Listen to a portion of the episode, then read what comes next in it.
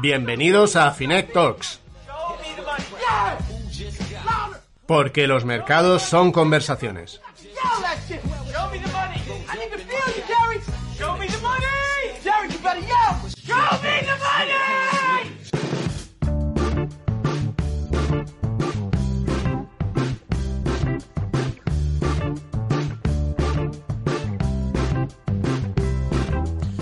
¿Estamos en el mejor momento en muchos años para invertir en vivienda o no? Si eres de los afortunados que tiene ahora un dinerillo en estos tiempos que corren y piensas que comprar un piso para alquilar, es posible que estemos ante un gran momento, ¿eh? Por desgracia, las crisis económicas suelen llevar aparejado un descenso en la demanda de vivienda, debido lógicamente a la caída de los ingresos. Aunque eso sí, estos precios están bajando mucho menos de los que a muchos les gustaría. Si a esto le sumamos el tema del Euribor, que está en mínimos históricos, da igual si este podcast lo escuchas ahora, dentro de un mes o dentro de dos, porque no para de bajar. Y si a eso le sumamos el tema hipotecas con los intereses más bajos de la historia, nos puede llevar a pensar que sí, que estamos en un gran momento para comprar. ¿Pero es realmente así? Vamos a preguntarle por esto y por más cosas a Bea Toribio, que es directora general de la Asociación de Propietarios de Vivienda en Alquiler de España a la que ya tuvimos, por cierto, en el primer podcast que hicimos hace ya más de un año. ¿Cómo pasa el tiempo, eh? ¿Cómo pasa el tiempo? Lo que ha pasado en este año. Bueno, además de tener esta entrevista con Bea, esta conversación con Bea, Antonio Villanueva nos va a traer hoy algunos datillos sobre la compra de vivienda tras el coronavirus. Asun Infante nos hablará de los bancos que más suben este 2020, que vaya semanita están teniendo, vaya dos semanitas llevan. Sara Rivas también nos va a contar cómo está evolucionando la guerra de comisiones, pero la guerra de comisiones inversa. Ahora todos poniéndonos comisiones en las cuentas y en los depósitos, no pagando intereses en los depósitos, sino todo lo contrario. Y por último, José Manzano nos traerá, como siempre, cada semana su preguntita de la vergüenza.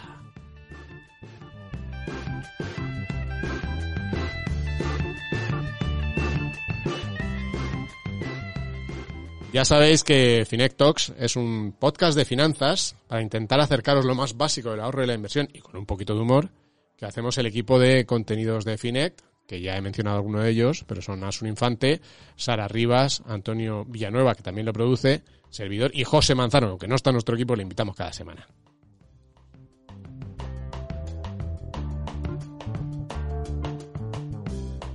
Así que, vamos con ello, empezamos.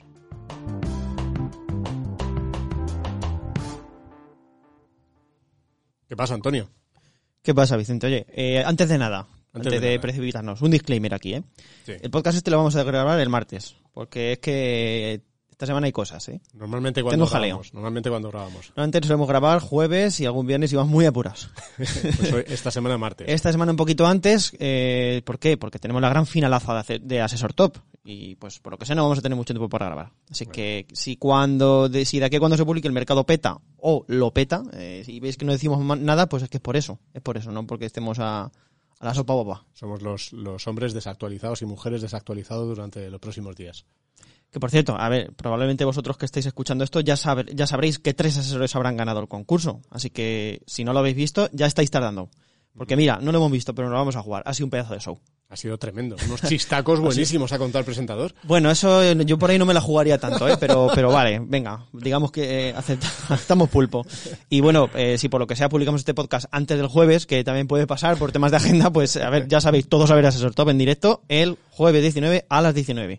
Si no sois muy fans de Talent Show, este sí os va a gustar, palabras, al meteros a, a y ahí vais a poder ver nada más entrar eh, el espacio reservado a Asesor Top.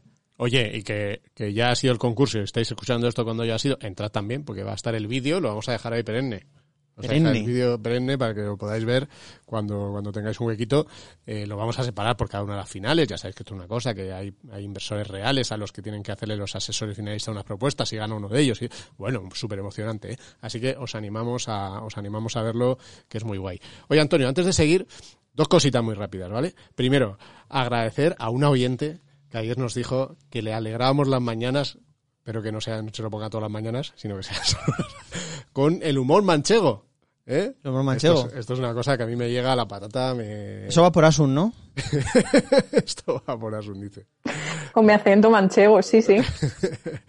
no, eh, estos mensajes a nosotros nos hacen muchísima ilusión, ¿eh? así que muchas gracias por, por estos mensajes. También, también nos dijeron ayer que Carlos Arosete, que hoy no va a estar en nuestro programa, que batió el récord de decir Vicente en su sección. ¿Sabes que Vicente, te voy a contar una cosita, Vicente, te voy a contar una cosita. Y hay alguien que lo ha contado. Tenemos un oyente. ¿Quién es peor, Carlos o, o perdone, señor oyente, pero el que lo ha contado usted? ¿Qué ha contado? ¿Qué han sido? ¿13, 15? 15, 15. Nos 15. dijo ayer 15, nueva plusmarca de Carlos diciendo Vicente. No, muchísimas gracias por la broma eh, a este oyente que nos lleva escuchando desde el principio. Es una maravilla. Eduardo se llama, así que muchísimas gracias. Oye, a todos los que nos escucháis, ya sabéis, darnos ahí unas cinco estrellitas si os lo pasáis bien, si os gusta, si os divertís. Eh, suscribiros al canal si no estáis suscritos, compartirlo con vuestros amigos. Este año, en vez de mandarle un regalo por Navidades o lo que sea, pues le mandáis un link para que se suscriba, que es mucho mejor. Y así lo, lo vamos siguiendo. Sí, es más barato, que igual os mandan, a, os mandan por donde amargan los pepinos, pero vale. Ok. ¿Qué más te traes? A ver, no, eh, quería hablar lo, lo, de comprar pisito. Lo de comprar pisito, vamos. Venimos a hablar de esto, ¿no? Sí. A ver, yo tenía, yo, a ver, intención no tengo, pero bueno, estoy oteando a ver qué, qué se cuece. Y lo que se dan, pues no, di, no, no se cuece algo muy diferente a lo de 2019, o al menos tengo esa percepción personal. Si algo parece, eh, si algo parece que van bajando, van bajando muy poquito ¿Mm? los precios, eso sí es cierto, se percibe, pero, pero muy poco. O sea, la bajada es más triste que los dos penaltis de Ramos contra Suiza. sea, la verdad que sí. Oye, ¿tú qué, qué, tienes? ¿Unos billetes de 500 preparados para el momento en que veas que bajan los precios? ¿Salir con los billetes de 500? ¿Emerger? Y llegar allí al señor y decir, mira, aquí los tienes. Como estos. Como estos. La frase va a ser como estos. Tome usted, ¿cuánto pide? Como estos. Está bien eso. Está bueno, a ver, seguramente hayáis visto en las noticias esta semana quizás titulares como el coronavirus cambia la forma de comprar casa de los españoles. Se buscan ahora pisos más grandes con terraza y fuera de las grandes ciudades. La venta de chalets marca máximos históricos. Chaletaco. Chaletaco. Mm. Eh, a ver, os cuento. Ha salido una estadística muy interesante del Colegio de Registradores de la Propiedad de España que dice uh -huh. que la serie histórica de compraventas de viviendas unifamiliares está por las nubes. Estas compras representan ahora el 20,4% de las compraventas, frente al 19% del año anterior. Eh, récord histórico en porcentaje, mientras que la de los pisos, uh -huh. está, la de vivienda colectiva, está en mínimos y solo supone el 79,6%. Bueno, solo. Eh, sigue siendo la mayoría, pero menos mayoría que nunca. O sea, de, de cada 100 todavía son 79,6, casi 80. Exacto, pero menos que nunca, menos que nunca. Claro, aquí muchos eh, han hecho el truquito y han pillado los datos porcentuales y sacado la conclusión que venden. Por la pandemia la gente quiere terracitas para salir a, a, salir a aplaudir más, por si acaso, y pisitos más grandes para corretear el pasillo de arriba abajo si nos vuelven a confinar. Ah, Eso es lo que se deduce. A ver, estos titulares a mí me, me, ha chocado un poco y ha arqueado la ceja, la verdad. O sea, ¿cómo, ¿cómo es posible que en plena crisis, donde mucha gente se está quedando sin ingresos, donde las estamos pasando canutas, se esté tendiendo a comprar casas, en teoría, más caras? Ay, amigo. Vamos a ver. Uy, Vicente. Ay, que me llaman, que me llaman. Vamos a quitar. ¿Qué ha pasado? Vicente. me están llamando el colegio de registradores de la sí. propiedad que se están quejando por este dato. La llamada preventiva, ¿no? Ante... Bien, ahora viene. Ay, amigo, el viejo truco del aumento porcentual. Vale, ok, vale, sí. Eso es, lo concedo. Es cierto que mucha gente que antes no se planteaba comprar casita a las afueras, ahora se lo está pensando porque el centro está prohibitivo, entre otras cosas. Uh -huh. Sigue prohibitivo y porque la pandemia te hace pensar un poco las cosas. Cierto, uh -huh. vale, ok. Pero atendiendo a ver datos brutos de compraventas, en el tercer trimestre de 2020 se compraron 102.000 viviendas, que es, sí, un 33% más que el segundo trimestre de 2020, la buena noticia, pero aún sigue siendo un 16,6% menos que el tercer trimestre del año pasado. Y es más, Vicente, es más, si buscamos los datos de vivienda nueva versus vivienda usada, uh -huh. ves que la vivienda usada ha bajado un 22% respecto a hace un año, la uh -huh. compraventas, pero es que la compra de vivienda nueva, redoble de tambores, si lo tenemos, no, si lo tuviéramos, redoble de tambores, me lo he escrito yo aquí, ha aumentado un 7,32%, la nueva, ¿eh? Respecto a hace un año. Si, eh, si, bueno, si miras el dato respecto al pasado trimestre, ves que la compra de usada sube un 28, pero la, de nueva, la nueva sube un 58. Uh ¿Esto qué quiere decir? Venga, sí. Sinceramente, yo viendo estos datos. Con tanta yo, cifra me he liado, o sea, yo, viendo, yo, viendo, estos datos no veo que a la gente le haya entrado la fiebre por el caso Plon ahora de golpe. Uh -huh. Sin más. O sea, en los datos es verdad que se puede ver el, el, el, el dilema este de ante de qué hacemos si nos compramos el piso este de aquí. O la casa en las afueras. Va ganando peso cada vez más lo de la casita en las afueras. También por temas de teletrabajo, por temas que hemos dicho 40.000 veces. Lógico, claro. También hay que tener en cuenta que lamentablemente está comprando casa el que puede. Claro. También es verdad. el que no puede no se la compra y eso afecta al peso de la vivienda unifamiliar sobre el total. Eso es lo que a mí yo tengo esa percepción, que es algo que no se cuenta, que es, no es que de repente nos guste a todos mogollón las casaplones, que nos gustan por supuesto, sino que eh, ahora al comprarse menos, Mm. El que puede se compra la unifamiliar, el que no puede lo que se reduce más es el, la vivienda usada y el piso pequeño. Vamos, que la, la peña que puede se compra el casoplón y la que no puede, pues se busca el pisito a las que puede llegar, ¿no? Exacto. Ya está. Ya sé, el servicio de estudios de Finet Talks acaba de daros las claves del mercado de la, de la vivienda. Joder, Eh, es que dice la palabra casoplón, me viene casoplón de XXX, pero no, no, no, es, es como el, el mecanismo, pero no vamos a decir. Bueno, ahí está, ¿no? Eh, realmente eh, eh, el mercado está bastante polarizado y dividido, ¿no? Lo que mucha gente, bueno, pues mucha gente ha logrado mantener el poder adquisitivo, bien porque tiene trabajos fijos, bien porque tal, y, y, y, oye, y en cambio hay otra que la ha perdido, ¿no? Entonces ahí hay gente ahora que tiene efectivamente un- una liquidez con la que puede comprar la vivienda y hay otra en la que ahora precisamente tiene que malvender al, al precio que sea, ¿no? Y algo muy importante también, que la gente que ha mantenido ingresos en su mayor, en mayor medida son gente que está teletrabajando. Por tanto, esa gente ahora tiene otras preferencias. Eso sí, esa parte sí es cierta. Bueno, Bueno, al menos es la ahí. percepción que tengo yo. Hay cositas ahí. ¿Cómo, lo veis? ¿Cómo lo veis ahí, Sara y Asun? ¿Casoplón o casita en las afueras? Siempre casoplón. Casoplón. He dicho casoplón. Pero sí. no, A ver, por preferencias, Si se puede elegir casoplón, claro. Casoplón, pero en las afueras o pisito en el centro. Ah, Yo sigo eligiendo centro, Yo centro. pero pero bueno, yo llevo casi toda la pandemia desde que se nos hemos podido mover ahí en el pueblo. O sea que, que bueno, si esto sigue mucho, a lo mejor las prioridades cambian, pero por mí siempre ciudad. bueno, va a, venir, va a venir la vacunita enseguida, ¿eh? Ya tenemos ahí varias candidatas. O sea que, sí, sí, mira sí. una moderna, mira una moderna. No habéis escuchado esa canción nunca, la tenemos que traer algún día. Tenemos que Ay, haber traído la semana pasada. traído hoy. Que de la semana pasada. Tenías que haber traído. Sí, señor. Vale, hay corte, Ah, hay vale. un corte y ahora hablamos. Ahora vienes tú con la cuñita. Vale, vale. Vale, ok. Oye, luego vamos a hablar más del tema este de comprar vivienda, que además viene ahora Bea, Bea Toribio, si está bien o si no es bien. Pero antes, ¿sabes lo que estoy dejando yo de comprar en casa? A ver, joder, ya vienes con preguntitas trampa otra vez. A ver, no sé. Carne, te has, te has hecho vegano, Vicente, no, no me fastidies. Ay, Dios mío, que va a ser va a ser la última de nuestras comidas de equipo en contenidos de 2021, que la, que la organizas tú, Que no, hombre, me quites la carne. Que no, tranquilo, tranquilo. Eso de momento no. Pero que sí estoy empezando a dejar de comprar son esos productitos que llevan mucho plástico, ¿eh? Ah, vale, o sea, vale. yo, que es imprescindible, por ejemplo, pues eso, pedirle ahí el, el jamoncito cortado al carnicero en su, en su papel y no ahí en el envase ese de, de plástico. Mientras sea jamoncito, bien. Sí, que, que estoy empezando a mirar eso, ¿eh? Realmente. Es que estamos emplasticadísimos ahora mismo. Vaya verbo, ¿eh? Emplasticadísimos. Sí. Bueno, vale, me dejan más tranquilo y además haces muy ricamente. Que cuanto menos plástico, mejor. Claro que sí. Y como veo mucha gente, ¿eh? que esto está afectando también a los inversores y mucho. Mira, por ejemplo, lo que nos cuenta la gente de la gestora de fondos eh, de inversiones, Roders, que de esto pilotan bastante.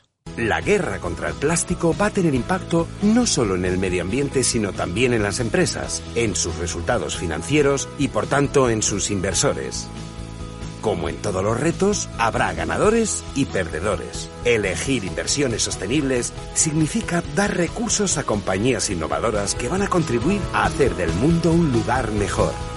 Y además, beneficiarte de su éxito financiero. Invertir te beneficia a ti y también a los demás. Pues no de plástico, ¿eh? sino bien construidas, bien hechas y bien buenas. Nos gustan a nosotros las casitas. Pero vamos a hablar de todo ello, de cómo puede evolucionar precisamente este mercado de, la inversión en, en vivienda, ¿eh? sobre todo el mercado de la inversión en vivienda en alquiler, desde ese punto de vista de, de vista de ir obteniendo rentas con, con Bea Toribio. Vamos ya con nuestra entrevista de la semana.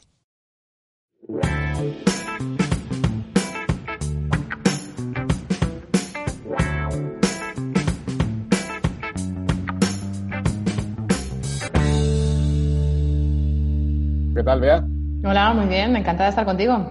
Eh, un Con placer. vosotros. Sí, Lo sí, mismo sí. digo. Sí, es verdad, es verdad. La, la verdad es que eh, te tuvimos aquí en el primero de nuestros podcasts, eh, que Mm. estuviste en la oficina. Eh, Qué honor. Sí, sí, sí, fue el primero y, y la verdad es que, fíjate, lo que ha llovido entonces, que parece que han pasado 17 años en vez de, en vez de uno y poco, ¿no?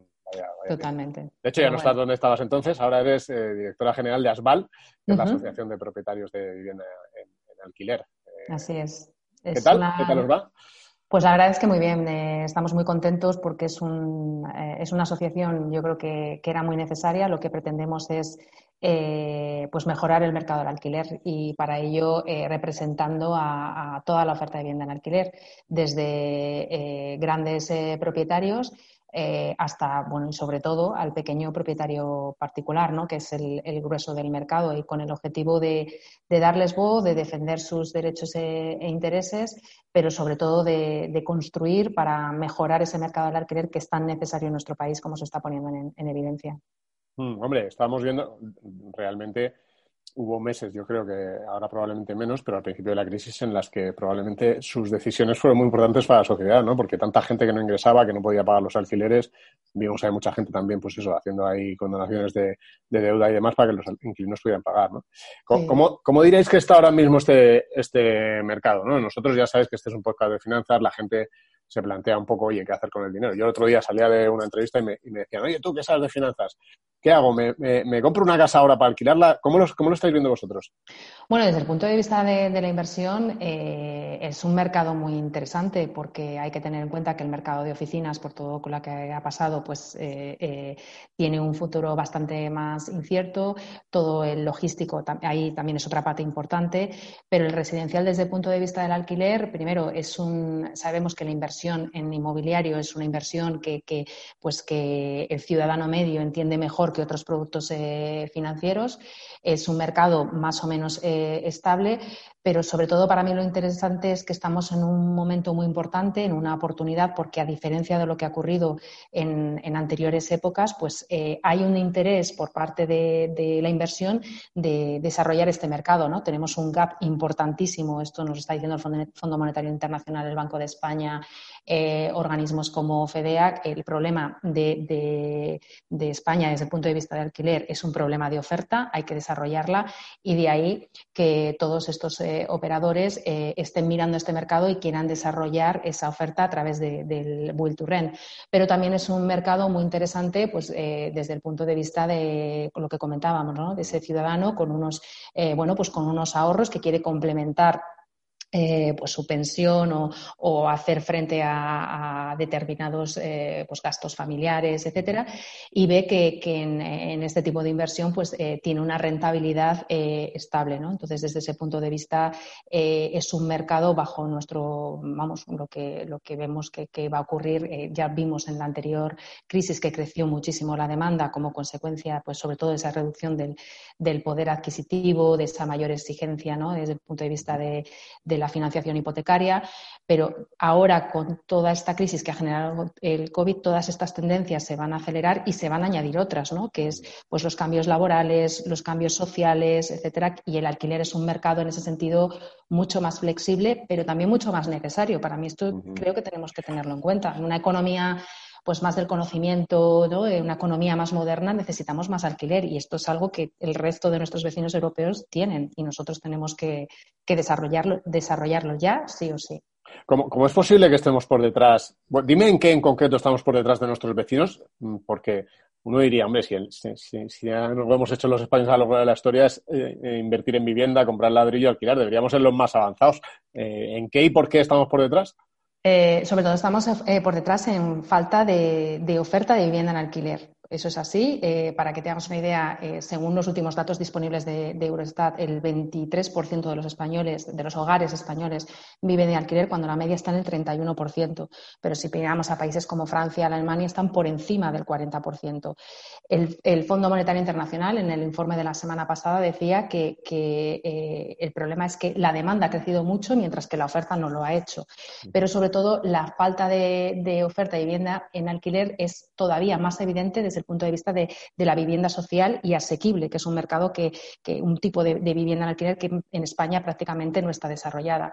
Y en vivienda social, para que os hagáis una idea, el parque de vivienda social en alquiler en nuestro país apenas representa el 2,5% de todo el parque inmobiliario, cuando la media de la Unión Europea está en el 15%, pero bueno, no, los, los, datos de, pues de Francia, Alemania, etcétera, eh, eh, o Países Bajos, pues eh, superan el, el, el 30%. Es decir, sobre todo lo que estamos mal es en en, esa vivienda, eh, en alquiler en general, pero sobre todo en vivienda social y en vivienda asequible. Y por eso es fundamental que ahora aprovechemos este momento que hay interés por parte de los operadores de desarrollarlo en colaboración eh, con, la, Administración, de poner en el mercado esa oferta de vivienda eh, asequible que necesita nuestro país.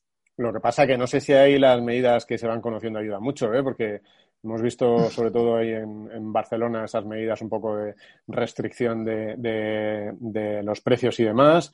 Eh, claro, yo entiendo que si un inversor viene, sobre todo un internacional, pero uno de aquí, y ve que va a tener capados los precios, pues mucho no va a querer invertir no solo capados los precios, sino también eh, en eh, Cataluña pues se han aprobado eh, regulaciones que, pues, que, son una llamada a la ocupación, a los impagos y todo esto genera una inseguridad desde el punto de vista de, la inversión, que como tú bien comentas, si a eso le sumamos capar los precios, pues ahuyenta a, esta inversión. Y además es que son medidas que, ya se ha comprobado que, que no son la solución al problema del alquiler. ¿no? Lo hemos visto en París, en Berlín, en San Francisco. Hay informes del Banco de España que explican muy bien todo esto. En estas ciudades los precios han subido igual o más que en un Madrid o que en un Barcelona. Hay que ir a la raíz del problema y la raíz del problema es la oferta de vivienda en alquiler. Y para eso no se necesita una medida, sino un conjunto de medidas. Primero, desarrollar esa oferta, pero no nos podemos engañar. Esto mm, lleva un tiempo y somos un mercado en manos de particulares. Luego necesitamos, al mismo tiempo que Administración y sector trabajan juntos para desarrollar ese parque que nos va a llevar unos años en hacerlo, necesitamos eh, incentivos, incentivos a la oferta, incentivos eh, a esos propietarios particulares para que invocan vivienda en, alquiler, no que, la, no, que, no que la retiren del mercado. Y esto es lo que estamos viendo ya que está ocurriendo en, Cataluña, ¿no? que como consecuencia de esa inseguridad que generan normas como estas, que ya se han dicho desde el Consejo de Garantías eh, Estatutarias de la Generalitat que son inconstitucionales, pues nos estamos encontrando con propietarios que prefieren esperar, retirar eh, la vivienda mm, del mercado a la espera de que se despeje ese panorama eh, jurídico legal. Hay otros que directamente, ante un momento de, pues, de crisis que necesitan liquidez, pues directamente optan por, venderla. Pero también hay propietarios que, bueno, pues simplemente por el desconcierto que genera la aplicación de estas medidas, porque es muy difícil técnicamente aplicarlas, controlarlas, se producen desigualdades, ¿no? Pues, pues por ejemplo, una vivienda que, que tenga, esté en las mejores condiciones tiene el mismo precio que a lo mejor que esté en el piso de abajo, aunque esté en peores condiciones. Todo esto genera tal inseguridad, tal desconcierto, que muchos propietarios particulares optan directamente por retirar la vivienda del mercado o pasarla al mercado de, venta. Pero además lo que se ha visto en otras ciudades europeas es que también genera economía sumergida, porque hay muchos propietarios que optan por, eh, pues, eh, eh, pasar a los inquilinos el pago de impuestos, de servicios adicionales, provoca lo que tú comentabas, ¿no? Esa, desalienta la, inversión, provoca el deterioro de las viviendas, porque claro, desincentivamos al propietario a que mejore y mantenga esa vivienda en las mejores condiciones posibles. Y además, para nosotros lo, más grave es que eh, dificulta el acceso a, la vivienda en alquiler de los colectivos que, más lo necesitan, ¿no? de los colectivos con menores recursos. Porque al reducirse la oferta, los propietarios, pues sobre todo, eh, buscan pues, un, perfil de propietario lo más eh, pues con lo más solvente posible, ¿no? Y esto al final pues provoca desequilibrios y desigualdades, que es lo que justamente menos necesitamos. De ahí la necesidad de oferta de vivienda en alquiler asequible y social. Claro, es que eh, yo según lo vas comentando, eh, me, voy imaginando los argumentos en contra, ¿no? Y es, oye, entonces es que lo que pasa es que si, si eh, no se podría, no podrían alquilar los precios si hubiese, por ejemplo, subida libre de los precios en un mercado libre, ese sería el argumento, ¿no? Porque, pero claro, el problema es ese, ¿no? Si tienes poquitas viviendas, yo tengo una que la voy a alquilar, lo que haré, ya que no puedo subir a lo mejor luego el precio, es elegir muy, muy mucho. Y si no hay muchas viviendas en alquiler, pues ese es el problema ¿no? que comentabas. Con lo cual, eh, claro, eh, además ahora yo creo que no, no, sé todos los hábitos que estamos viendo, todas las costumbres que estamos viendo, cuánto van a afectar a este mercado, ¿no? Porque no sé si, eh, pues eso, a lo mejor hay, hay ciudades grandes en las que la gente se va a ir fuera, pero en realidad la sensación es que en algún sitio tenemos que vivir. Sí, pero lo que hemos visto es que eh, necesitamos vivienda y necesitamos vivienda que se adecue a nuestras necesidades lo antes posible. ¿no? Hemos visto y se está viendo por los datos de, los registradores, de los notarios, ¿no? pues que esa, esa, tendencia, ha habido una cierta tendencia a comprar casas más grandes, más fuera de los núcleos eh, urbanos, etcétera. Si tuviéramos una vivienda de alquiler eh, más amplia, ¿no? mayor oferta, este movimiento dentro del alquiler sería mucho más, eh, más eh, factible ¿no? de, hacer. Por eso necesitamos un alquiler más potente, un mercado del alquiler más potente y con mayor oferta, porque esto lo que nos va a permitir, primero, es que esa accesibilidad a la vivienda, que es el principal problema que tenemos, mejore, pero también que en un, en un mundo al que tendemos pues, mucho más cambiante, ¿no? en el que hoy puedes trabajar en el centro de Madrid, pero mañana no, en un, eh, un mundo laboral donde el teletrabajo va a tener una mayor importancia ¿no? y ya no va a ser necesario estar tan cerca de tu lugar de trabajo, sino que a lo mejor necesitas una vivienda con mejores condiciones. Todo esto, eh, pero a lo mejor dentro de unos años no. Todo esto el alquiler lo que nos permite es esa flexibilidad y esa adaptabilidad que la, la vivienda en compra, evidentemente, pues eh, nos ata mucho más. ¿no? Entonces, de ahí que, que necesitemos un mercado del alquiler pues, eh, más grande para que esté adaptado para una economía eh, mucho más moderna, eh, con más, mayor movilidad laboral y, y, mayor flexibilidad.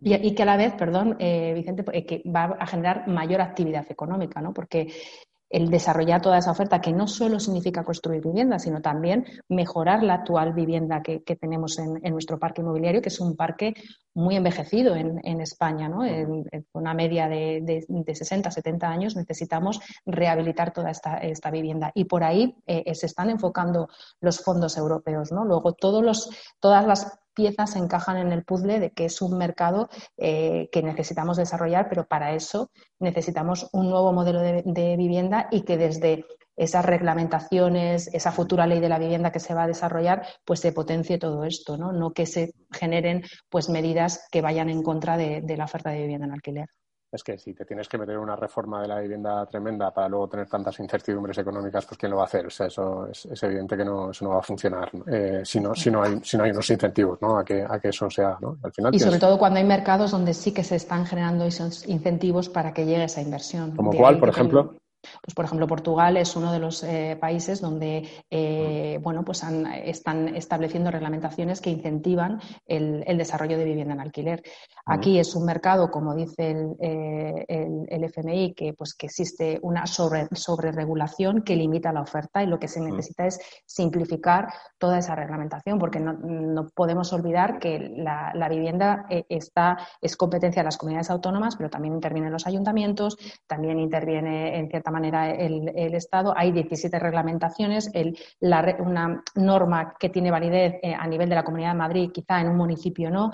Todo esto complica todo el, el, el sistema para, para, poder generar no solo vivienda en alquiler, sino vivienda en general, y, eh, pero en el caso del alquiler se hace mucho más evidente. Si además a este, a este amalgama de regulaciones añadimos eh, intervencionismo regulatorio, como sería el, el control de alquiler, pues eh, vamos en contra de lo que necesitamos. Bueno, la verdad es que los, los, vecinos de Portugal que les tenemos ahí al lado, pues les podríamos preguntar, ¿no? Y aprender de ellos, de, de su experiencia, qué tal les, qué tal les está yendo. Además, son del mismo signo político, además, que uh -huh. eh, los, que, los que gobiernan ahí, que los que tenemos aquí. Así que sería fantástico. Vea, nos, nos, nos hemos quedado ya prácticamente sin tiempo. A mí me gustaría, mm, para terminar como, como reflexión, eh, ¿Cómo dirías tú que han sido, o sea, estos meses, precisamente vosotros que tendréis ese contacto con, con los propietarios de viviendas en, en alquiler, ¿cómo, son, ¿cómo han sido estos meses para ello? ¿Habéis visto muchísimo, mucho aumento de los impagos? Eh, ¿qué, qué, qué os han contado? A ver, eh, yo creo que no se está valorando el esfuerzo que se está haciendo por parte de los propietarios, tanto profesionales como particulares, para, para salir de esa situación, porque desde el principio eh, han sido los primeros que han ofrecido soluciones, tanto, insisto, los profesionales, porque eh, pueden hacerlo con mayor facilidad, pero también al final la negociación propietario-inquilino es la que mejor funciona.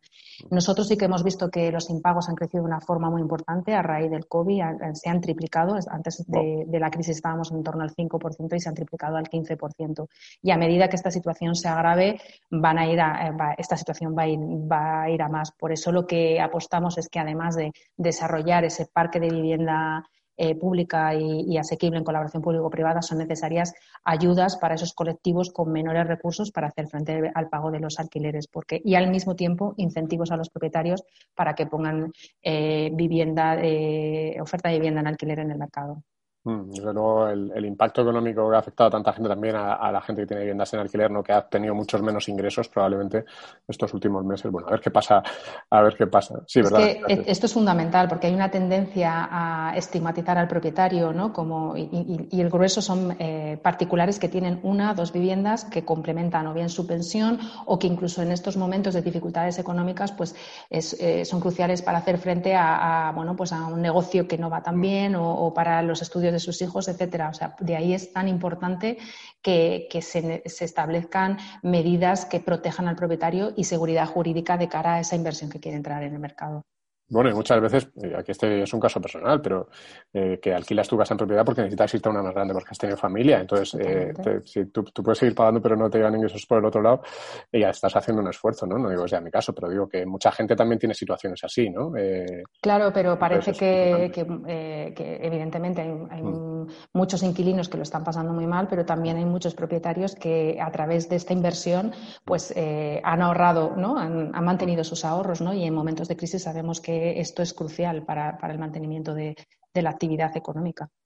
Bueno, vamos a ver cómo va evolucionando. ¿eh? Vamos a ver si ese mercado de, eh, aquí en España, vamos a ver si, eh, bueno, pues esa, esa situación que tiene mucha gente ahora también, ¿no? Oye, mucha gente también ha ahorrado, eh, nos estamos viendo nosotros constantemente, mucha gente ha ahorrado, ha conseguido mantener el trabajo, o mucha gente tiene un trabajo y un salario fijo y, y, estable y no ha sufrido en ingresos durante esta crisis. Oye, se encuentra ahora con una liquidez que no sabe muy bien qué hacer, ¿no? Vamos a ver hasta qué punto puede ser el mercado de, de alquiler interesante para ellos según se vaya desarrollando. Es un mercado interesante porque es un mercado que va a tener mucho desarrollo y que va a crecer eh, pues cuando, cuando toda esta situación pase, eh, desde el punto de vista de la demanda. Y como hace falta oferta, pues. Muy bien. Pues muchísimas gracias por tu tiempo.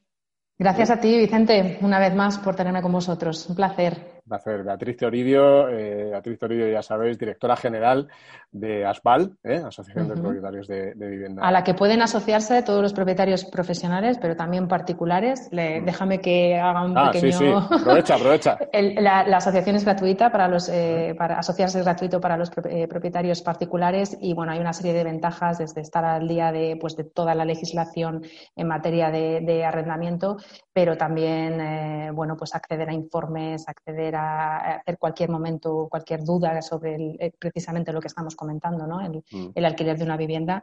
Así que eh, desde aquí en asval.com es fácil asociarse, nada más dejarnos nuestros datos y, y, ya está. Lo dejamos también en la descripción del podcast para, y, y el vídeo para que lo quiera ver. Muchísimas gracias. Gracias, gracias a ti, a un saludo, hasta luego.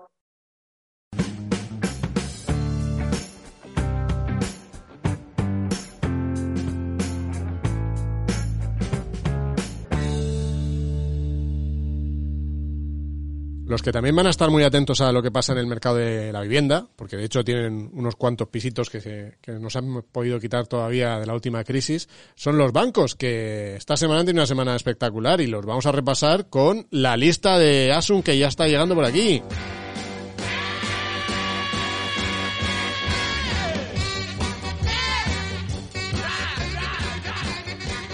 Correcto, Asun. Me has dicho, me ponen en el, yo porque lo pone en el guion, pone, voy a hablar de bancos. Correctísimo, Vicente. Lo ha hilado muy bien, lo ha hilado muy bien, la verdad. Has visto, sí que soy costurero. Vicente el costurero. Pues sí, hoy, hoy para arreglar un poco, bueno, eh, la situación con el tema de, sabemos que esta semana se está hablando mucho de banco, pues bueno, por algunos temas positivos y otros negativos, pero yo voy a traer la parte chula, la positiva, la de bolsa. Eh, y bueno, pues como sabéis, eh, este año año, tanto por el tema del COVID como, bueno, a lo largo de los años por el tema de los bajos tipos de interés, la banca ha ido cayendo bastante, uh -huh. pero en el último mes o en los últimos meses hay algunos bancos que se están recuperando. Entonces, uh -huh. vamos a ver una listita con los que mejor lo están haciendo desde, bueno, teniendo en cuenta que tampoco eh, suben muchísimo, pero bueno, mm. sí que están teniendo progresivas mejoras. Sí, porque es que aquí ha habido dos cosas muy gordas recientemente. La que todos sabéis, la operación de CaixaBank comprando Bankia, aquella que nos vendieron como la fusión de CaixaBank y Bankia, que en realidad fue CaixaBank adquiriendo Bankia. Y la que hemos conocido esta semana, este, bueno, la que hemos conocido, la que se ha apuntado esta semana, que todavía no está cerrada, que es la posible compra de, de Sabadell por BVA después de que eh, BVA haya vendido su filial en Estados Unidos con un, con un precio que, que, claro, respecto a su capitalización era una cosa notable, o sea que eh, interesante. Entonces, Aquí es donde se ha dado esta es. recuperación, ¿no? Eh, ¿Y qué sale? es, ¿Qué sobre- sale? Pues mira, eh, sobre todo en el mes de noviembre, eh, esta recuperación se ha incrementado bastante, así que vamos a hacer un repasillo por los que mejor lo han hecho del IBEX. Y una de ellas, la que tú has mencionado, que era Bankia. Eh, en lo que va de año, Bankia eh, todavía cae, cae un 25%, pero aún así su crecimiento desde mínimo de 2020 es superior al 90%. Mm. Para que os hagáis una idea, Bankia tocó mínimo en mayo a 0,76 euros por acción y hoy está en 1,46 euros. Es un poco lo que tú has dicho, Vicente. Esto to- ayudó, bueno, el tema de la fusión Claro, adquisición, totalmente eh, que la hizo subir en septiembre un 40% y ahora se ha unido a la subida del mes de noviembre también eh, y con ello eh, sube casi un 35%. clave. Mm. Entonces, mm, aunque todavía baja en lo que va de año, pues se está recuperando un poquito. Últimamente traíamos listas de, de acciones que habían subido mogollón y estábamos tirándonos de los pelos. En este caso, No. eh, no, no nos tiramos, o sea, porque pobrecito mío el que tenga banco lo ha sufrido durante muchos años, ahora por lo menos que no se lleve una alegría. Sí, total, total, total. Y muchos, Así ¿eh? En es. España hay, yo creo que eh, accionistas de banca en España hay casi 5 millones, ¿eh? Ojo, ojo. O sea que, muy bien, ese sería Bankia. Así ¿Qué es. más? Pues en segundo lugar, otro también que acaba de tener noticias recientemente, eh, tú lo has dicho, Vicente, Banco Sabadell. En lo que va de año, como sabía, Banco Sabadell no le ha ido precisamente bien, de hecho cae un 60% en este 2020, pero desde que tocase mínimo en el pasado mes de octubre, o sea, la recuperación ha sido ahora, estaba en 0,25 euros por acción y desde entonces sube un, 70 y- un 73%. Ahora está en 0,43 euros, pues eso, un poco motivado por, por este tema de, de la posible adquisición. Mm. Sí, claro, es que el subidón que se han metido esta semana con, con las noticias, ¿no? Eh, que ya la semana pasada había sido bastante buena, porque la semana pasada con, con las noticias coronavirus también se empezó a descontar que en algún momento empezarían a subir los tipos, pero bueno. Así es, con el tema de la vacuna, muchos de los bancos ya empezaron a subir la semana pasada. Luego también tenemos a BBVA, otra de las implicadas en el tema. Eh, al igual que las demás, en lo que va de año, BBVA tampoco tiene cifra positiva en bolsa porque cae en torno al 31%. Eh, desde los 5 euros, lo que estaba al inicio de año, ahora está en los 3,4 aproximadamente. Aún así, desde su mínimo de septiembre, sube un 60%. No está mal, ¿eh? Eh, la- lo No pasa, mal. claro, es que tú fíjate que sube un 60%, fíjate que has dicho, sube un 60% y cae un 35% todavía en 2020. Ujú. Es la pera, ¿eh? Fíjate. Sí. Aquí no estábamos hablando de, de tecnológicas, Vicente. Aquí las ya, ya. subidas son mucho más moderadas. Está claro. Sí, y luego ya si nos vamos fuera del IBEX, eh, también tenemos buena racha en bolsa. Por ejemplo, está Liberbank, que sube desde su mínimo en marzo un 140%. Claro, es que Liberbank en marzo llegó a los, cero, a los 12 céntimos por acción, ahora está en 30 céntimos. Eh, y además, lo bueno de Liberbank es que es uno de los bancos menos penalizados en bolsa en el año porque solo, solo cae un 15%. O sea, el que menos cae de, de los bancos. El- Y luego junto... Sí, dime, Vicente. No, que el Bank también es otro de los que está permanentemente en rumores de que quién se, quién se acabará comprando Liberbank. Claro. O sea, esto no es por balances, no es Todo por nada, esto es por ver quién, el- a ver qué pescado se come otro pescado y apostar por los Solo, pescados. solo puede quedar uno, como los inmortales. Ahora, ahora mismo con los bancos en España, al ritmo que vamos, de los 300.000 que había hace nada contando todas las cajas rurales, nos vamos a quedar con 4 o 5, ¿eh? Madre Sí, sí, a ver cómo acabamos 2020. Y luego ya, eh, en segundo lugar, fuera del IBEX, tenemos también a, a Unicaja, eh, que desde los mínimos de mayo sube casi un 70%. Estaba en 0,42 céntimos, ahora está en 0,71. Las cifras no son, pues bueno, no son tan sorprendentes, pero bueno, partíamos de unos niveles muy bajos. Entonces, bueno, pues se están recuperando ahí en este noviembre, se están recuperando un poquito. Mm. Otra candidata, si es lo que estamos diciendo, ¿no? Al final, yo creo que ahora mismo, claro, esto es una cosa que es interesante ver desde el punto de vista de los mercados, ¿no? Cuando, cuando hay un sector tan, tan, tan, tan, tan penalizado, al final llega alguien que quiere poner en precios, o sea, que quiere poner en precio, ¿no? Que aprovecha los precios, ¿no? Y realmente están unos niveles de, de derribo el, el sector, ¿no? Pues precisamente por lo complicado que lo tienen. Pero bueno, eh, aquí se están viendo estas Pero bueno, operaciones. también hay que atreverse a meter en banco ahora, ¿eh? Hombre, No, bueno, en, esto, en estos meses ha habido, ha habido gente que lo ha hecho, por supuesto, pero también había que tener gallas. Pero de hecho, fijaos que cuando tuvimos a, a- en nuestro en nuestro canal a José Ramón Iturriaga hablando del tema, porque Jos- José Ramón Iturriaga ha cargado de bancos. Y, y fíjate que después de anunciarse lo de lo de CaixaBank y Bankia, que se dijo que eso podía ser un cambio, un hito en el sector, han vuelto a mínimos casi todos, ¿eh? Menos Bankia, claro. El resto han vuelto casi todos a mínimos, o sea que es que no está la situación. En pues, octubre, sí, sí. De hecho, es que la situación estaba que el, más o menos los últimos tres años, casi todos los bancos del IBE eh, caían hasta octubre, antes de que se hayan recuperado un poquito, casi un 70% de media. mm. O sea, imagínate, que estaba, está bastante, bastante complicado. Es lo que decía Antonio, quien se haya animado a invertir este año, pues bueno, tiene que tener, tiene que tener agallas. Esta era la, la parte buena que estamos viendo, ¿no? Esta recuperación que están teniendo los, los bancos. Pero ahora vamos a ir a, a ver la que quizá no es eh, tan buena con otra noticia que hemos conocido esta semana.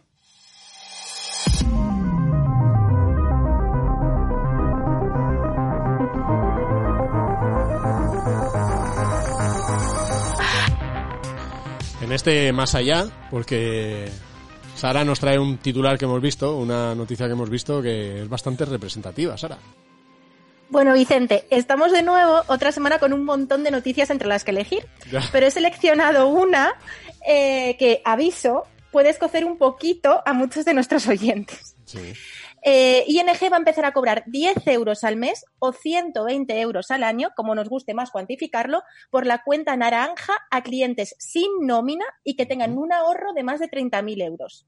Vamos Así a ver, es. ¿qué Sara, arriba, nuestro Pepito Grillo, para traernos las mejores noticias de- del mercado. Las que, las que os necesitáis saber, la verdad. Oye, ING, 4 millones de clientes tiene en España, ¿eh? O sea que, que esto hay mucha gente que estará diciendo, ¿cómo? Que me van a cobrar 10 euros y tal. Y... Sí, sí, sí.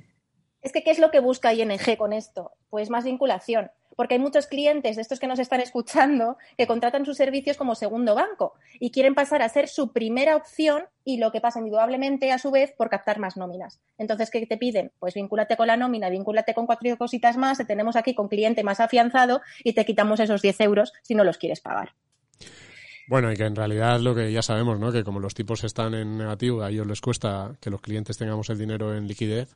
Pues eh, hoy, ayer vimos al Banco de España también decir que los bancos van a cobrar más a los Siempre te adelantas, Vicente. Es que mi sección siempre me la pisa. Vicente Pero va bueno. siempre más allá. Él, él- él va El- más el- allá del el- más allá. El más, más, más allá.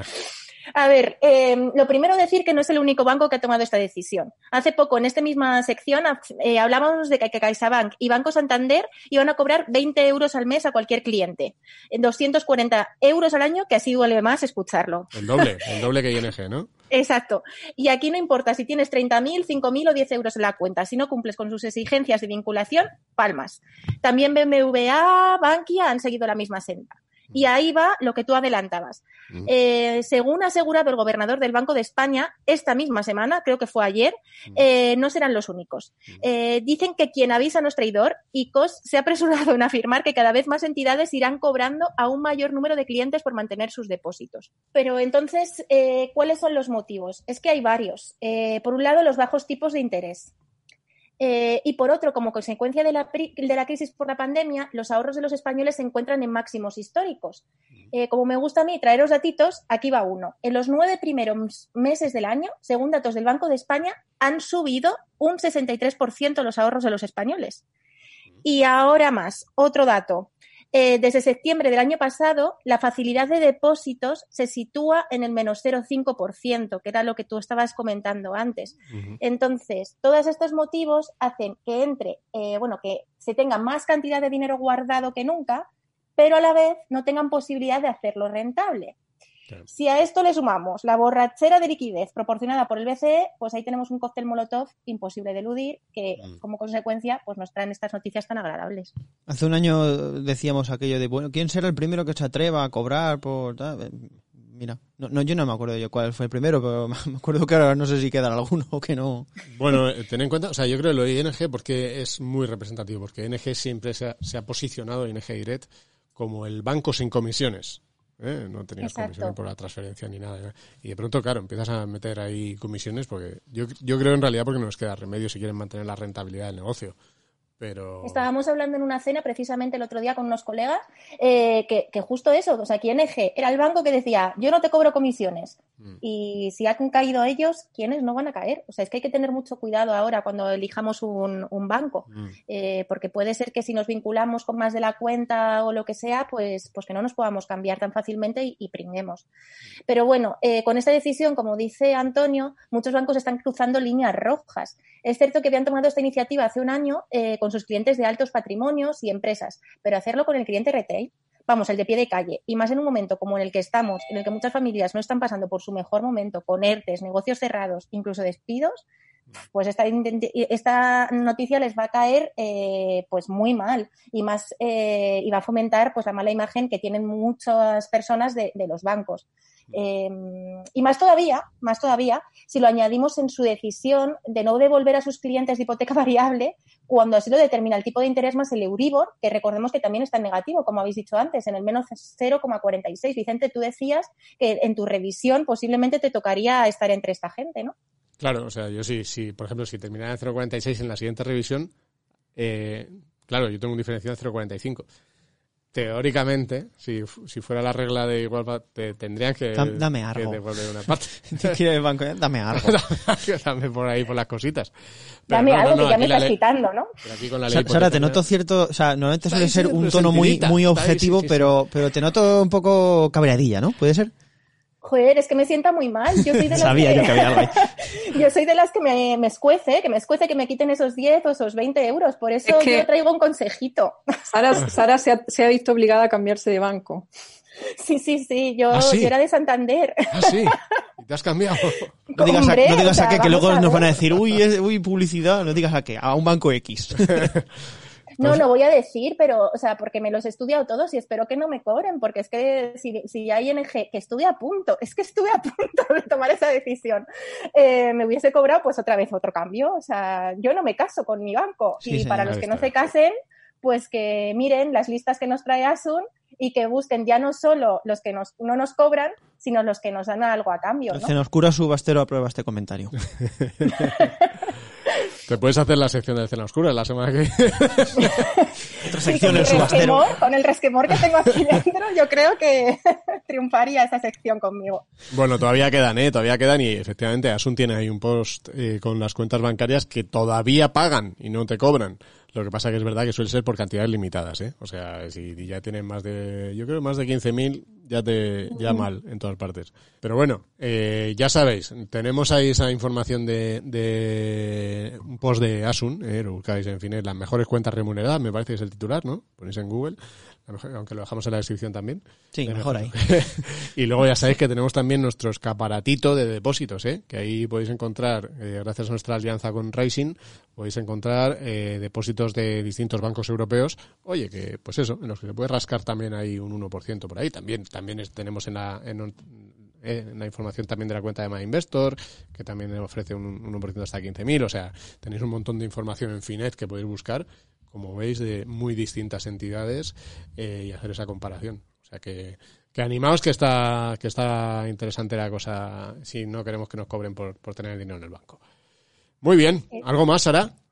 Pues nada. Pues ya eso, estaría, ¿no? Volver a animar, que se, que se cambien de banco y, y que busquen el que les pague más. ya estaría. Muy bien. Pues vamos a ir ya porque debemos tener ya la preguntita de la semana por ahí esperando. Vamos con ese paseo de la vergüenza. José Manzano. Muy buenas, Vicente. ¿Qué tal? Pues muy bien, aquí echando el rato. ¿Eh? Mañana. Que como no estamos acostumbrados a grabar los martes, pues mira. eh, ¿Qué, ¿Qué te traes esta semana? Pues mira, esta semana me traigo una preguntita de, de viviendas y concretamente de, de hipoteca. Ajá. Digo, estaba yo otro día, bueno, pensando y hablando con, con mi padre sobre todo y le, y le preguntaba, digo, o sea, ahora mismo si yo me quiero comprar un piso y, y viendo un poco que el Euribor está negativo y, y me cojo una hipoteca a tipo variable, ¿puedo cambiarme de modalidad dentro de un tiempo si veo que vuelve el Euribor a subir o, o tendría que ya quedarme así en o sea, la hipoteca tipo variable ya de por vida? No, igual que igual que no te casas con tu banco, como dice Sara, eh, puedes no casarte con tu banco. eh, la verdad es que en- con la ley hipotecaria se facilitó, entre las cosas buenas, el cambio de hipoteca. ¿eh? Y ahora la verdad es que es, eh, no tienes ninguna vinculación para siempre con la entidad, ni siquiera con el tipo de hipoteca que tienes. Lo importante es, cuando la contrates, que mire bien las condiciones, ¿vale? Porque sí que puede haber que hay algunas condiciones y demás que bueno, pues que te sean perjudiciales desde el punto de vista de la oferta que te hagan, pues eso, ligado a determinada permanencia, lo que sea, y eso es lo que te puede frenar.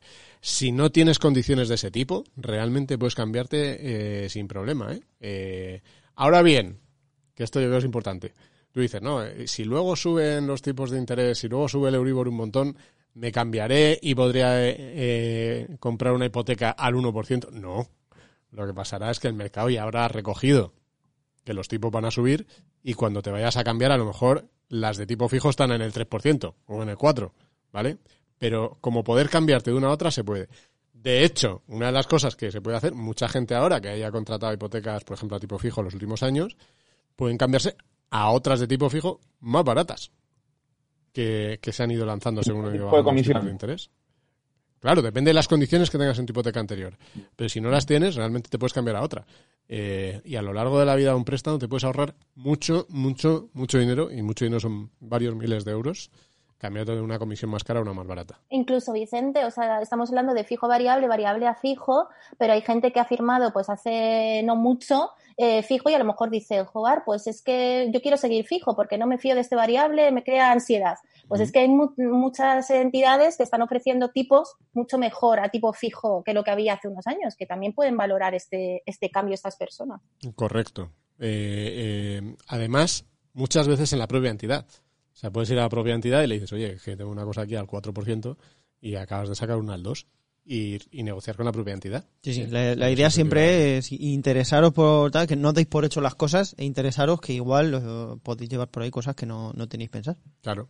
Claro, claro. De hecho, mira, en Twitter nos han puesto también, mira, que estoy de agradecimiento a los usuarios, porque en Twitter nos han puesto esta mañana un comentario diciendo un usuario que después de escuchar este podcast y algunos de los consejos que dimos, se ha ahorrado bastante dinero contratando una hipoteca. Joder, pues mira, yo voy a con eso. Yo con eso ya me voy a Con eso seguimos para seguimos haciéndolo los martes, los lunes, los domingos, si hace falta. Así que no, no, no, eh, atentos con eso. Eh. realmente, mucho dinero se puede, se puede ahorrar eh, buscando una hipoteca más barata. O sea que eso hay que, efectivamente, hay que verlo bien. Muy bien, pues muchas gracias, José. ¿Te ha quedado claro? muy claro, o sea, está muy bien saberlo, vamos. No tenía ni idea. Digo, bueno, hoy, como pregunta de vergüenza. Tú ya te traes deberes, ¿no? Lo que, lo que sale en casa, las cosas que salen en casa. Sale en casa yo lo traigo. Con la libretita. Dice, tu padre, voy a mirar en internet. Y dices, papá, no. Espérate, que se lo pregunto a Vicente. Espérate al martes que viene, papá. Eh, no, no, no. Eh, importante, importante que hagáis preguntas, ¿eh? Los oyentes. O sea, mandadnos vuestras preguntas. Ya sabéis que, que nos encanta tenerlas también. Pero bueno, si no hay preguntas de la vergüenza, eh, de los oyentes, pues las trae José, ¿eh? Pero lo mejor es que las hagáis porque así vamos justo con la respuesta correcta a lo que estáis planteando, ¿eh? O sea que, que nada, muy bien. Muchas gracias, José. Muchas gracias a vosotros, Vicente. Hasta luego. Y siempre después de la pregunta de la vergüenza que viene, pues esa seccioncita en la que nos dan consejos que de verdad llegan no al corazón, sino al bolsillo profundo. El consejo del Cena Oscuras.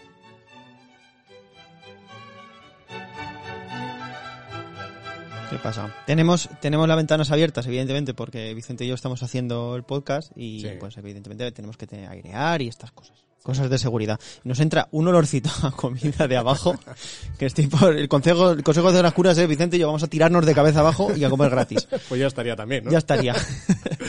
no, a ver, hoy os traigo Hoy os traigo otra expresión. La semana pasada os, os traje, os traje la, aquella del dinero del pobre va dos veces, aquella pantomima. Eh, hoy os traigo otra expresión, que esta sí me gusta. En inglés hay una expresión bastante común, que es eh, one man's trash is another man's treasure, que traducido al español viene a ser como la basura de un hombre es el tesoro de otro hombre, ¿vale? Pues bien, seguramente eh, verás en la basura, de vez en cuando, ¿eh? muebles o cositas que otras personas dejan ahí. Muchas, muchas veces por mudanza y para desalojar, muchas veces por no saber a quién dárselo o dónde no donarlo. Quizás ahora, verdad, que me estoy dando cuenta que en época de coronavirus me estoy, este consejo no sea el mejor, ¿vale? Pero siempre con las desinfecciones adecuadas, eh, si miras de reojo a esa basurilla al lado puedes ver que probablemente pueda estar tu mesita futura de noche No, no, no estoy diciendo que subas basura a casa, ojo, o sea, no hablo de irnos de fiesta con Diógenes, pero una cañita sí te puedes tomar con él, ¿no? Algo útil. Pilla... Antonio, ¿quieres que te cuente una anécdota con esto de recoger la basura? Que es que no me puedo creer. Pero es que hace unos años estábamos de limpieza de desván, ahí en Piedralaves. Sí. Y mm, tiramos una chaqueta de cuero, pues muy aparente, la verdad, pero es que nos quedaba mal, o sea, no, no nos quedaba bien. ¿Qué haces? Total, que mirábamos por la ventana de vez en cuando y mirábamos a cualquier persona que llegaba, la veía, uy, pues es muy aparente, se la probaba, uy, pues me queda mal y la volvía a dejar. Así vimos a varios que llegaban, ponían, probaban y, a- y hasta que desapareció. No sabemos quién se la llevó, pero bueno, eh, que no está mal. Un probador, un probador al lado del contenedor. Yo todavía yo no la he usado todavía para venir a la oficina, la- esa chaqueta, Sara. Fuiste tú, Antonio, fuiste tú. No, ojalá Dios. Eh, a ver, a ver, a ver. A mí tampoco me gusta del todo, a ver, pero yo qué sé, si puedes aguantar tus libritos cogidos.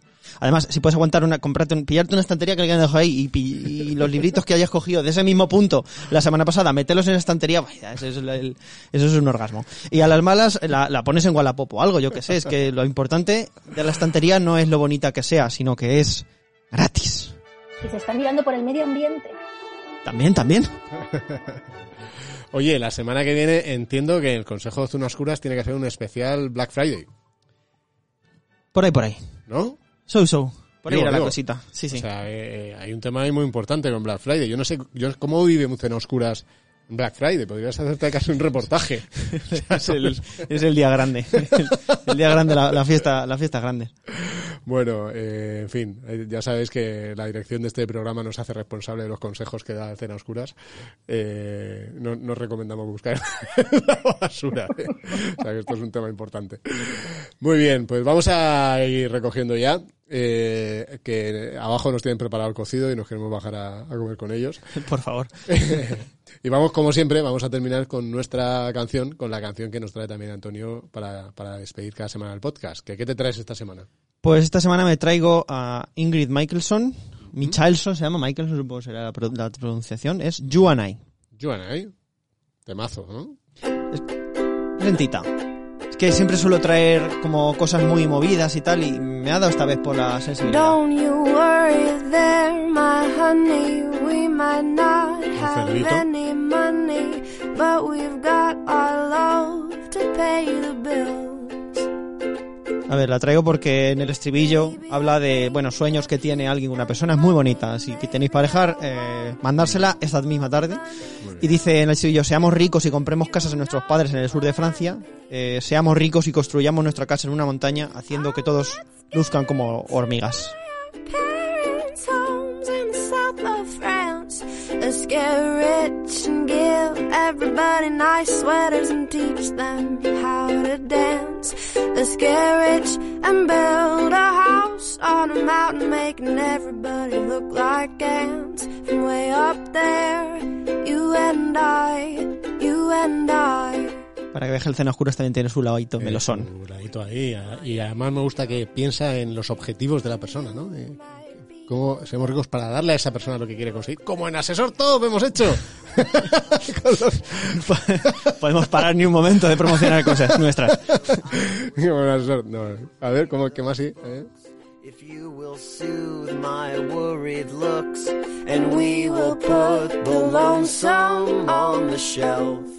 Bueno, muy bien. Pues este tema, You and I, de Ingrid Michaelson, que ha traído Antonio para cerrar este podcast, este Cinec Talks de esta semana.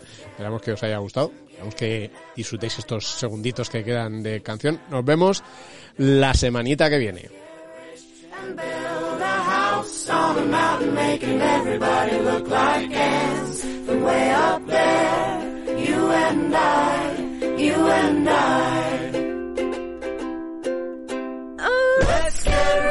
and buy And home in the south of France. Let's get rich and give everybody nice sweaters and teach them how to dance. Let's get rich and build a house on a mountain making everybody look like ants. From way up there, you and I.